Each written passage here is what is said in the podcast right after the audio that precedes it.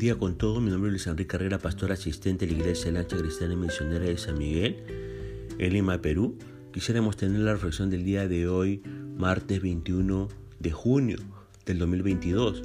Hoy nos corresponde ver el pasaje de Isaías capítulo 24 y hemos querido titular a este devocional ¿Qué alegra su vida? Fíjese que habiendo transmitido mensajes específicos a un conjunto de naciones, el profeta Isaías ahora describe el juicio universal de Dios. El versículo 1 dice, He aquí que el Señor devasta la tierra y la arrasa, trastorna su faz y hace esparcir a sus moradores.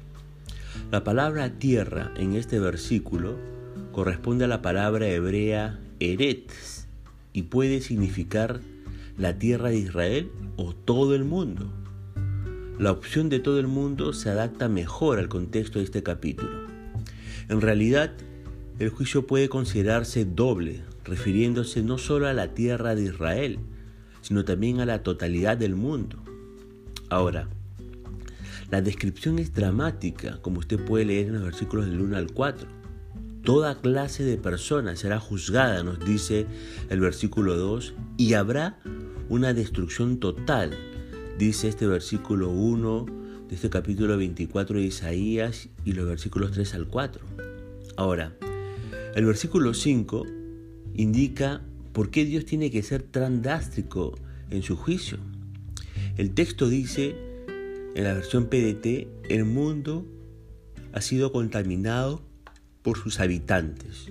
Ellos violaron las leyes de Dios, desobedecieron sus mandatos, han roto el pacto eterno. Esa es la razón del juicio de Dios. Ahora, en la actualidad vemos los resultados del pecado en nuestra tierra. Contaminación, crimen, corrupción, adicción, pobreza. El pecado afecta a cada aspecto de la sociedad a tal grado que incluso sufren los fieles a Dios. No podemos culpar a Dios por estas condiciones, ya que el pecado humano las provocó.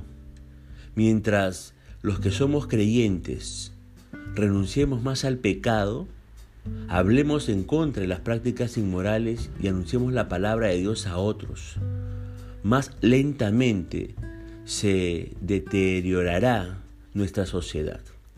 No debemos rendirnos. El pecado se ha difundido por todas partes, pero podemos distinguirnos, aún en medio de esta sociedad podemos distinguirnos.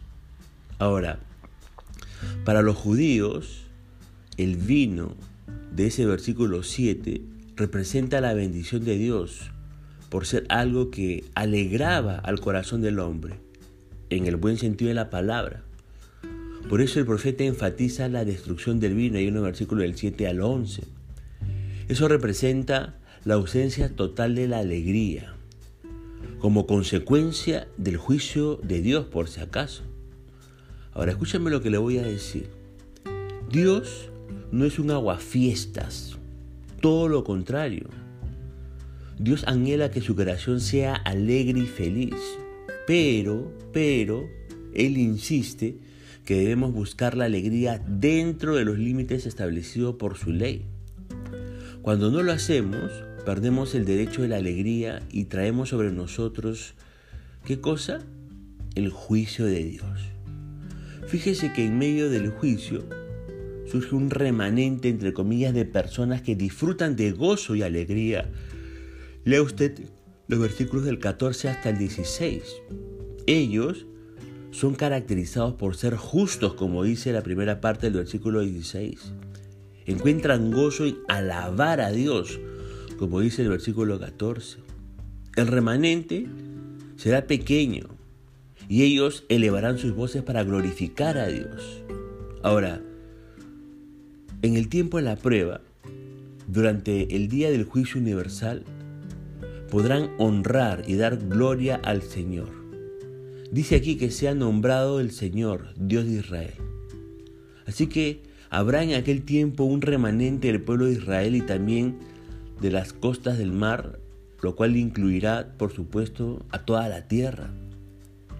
Para usted que me escucha, le invitamos a establecer una relación con Dios, es decir, que se convierta usted en un hijo de Dios si no lo es por medio de la obra del Señor Jesucristo en la cruz? Entonces, si usted es un hijo de Dios, podrá usted comenzar a adorarle y honrar su nombre en esta tierra, anticipándose a aquel glorioso día de la alabanza universal y de gloria para el nombre del Señor Dios. Ahora, fíjese que el profeta se lamenta porque son muy pocos los que hallan esa felicidad. La mayoría de personas son, entre comillas, prevaricadoras, como dice el versículo 16 en su segunda parte. Es decir, un predicador es una persona que desobedece la palabra de Dios. Para estas personas no hay alegría, solo existe juicio y castigo. Lee usted los versículos del 17 al 20. Y fíjese que el versículo 17 afirma que habrá tres peligros que se, que se cernirán sobre los habitantes de la tierra en ese día. El primer peligro de ellos es el temor.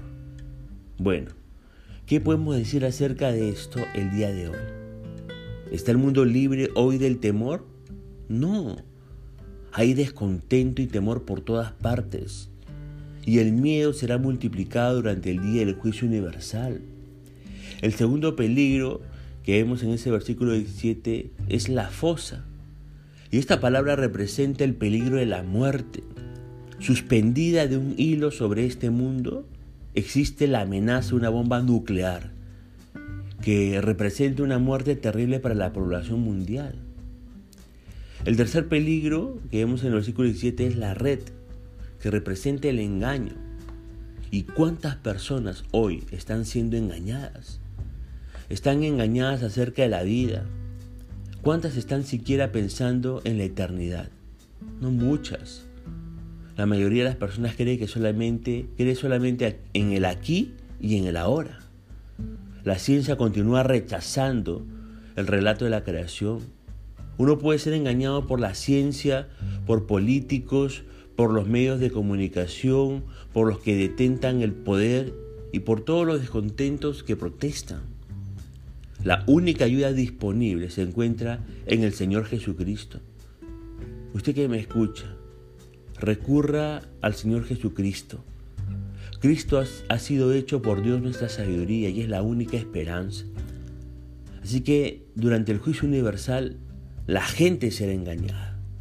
Ahora, el juicio de Dios será tan dramático que afectará a toda la creación, tanto al ejército de los cielos, como dice el versículo 21 en la primera parte, y posiblemente este ejército de los cielos es una referencia a los demonios. Entonces, estos van a ser este, juzgados, pero también los líderes de la sociedad.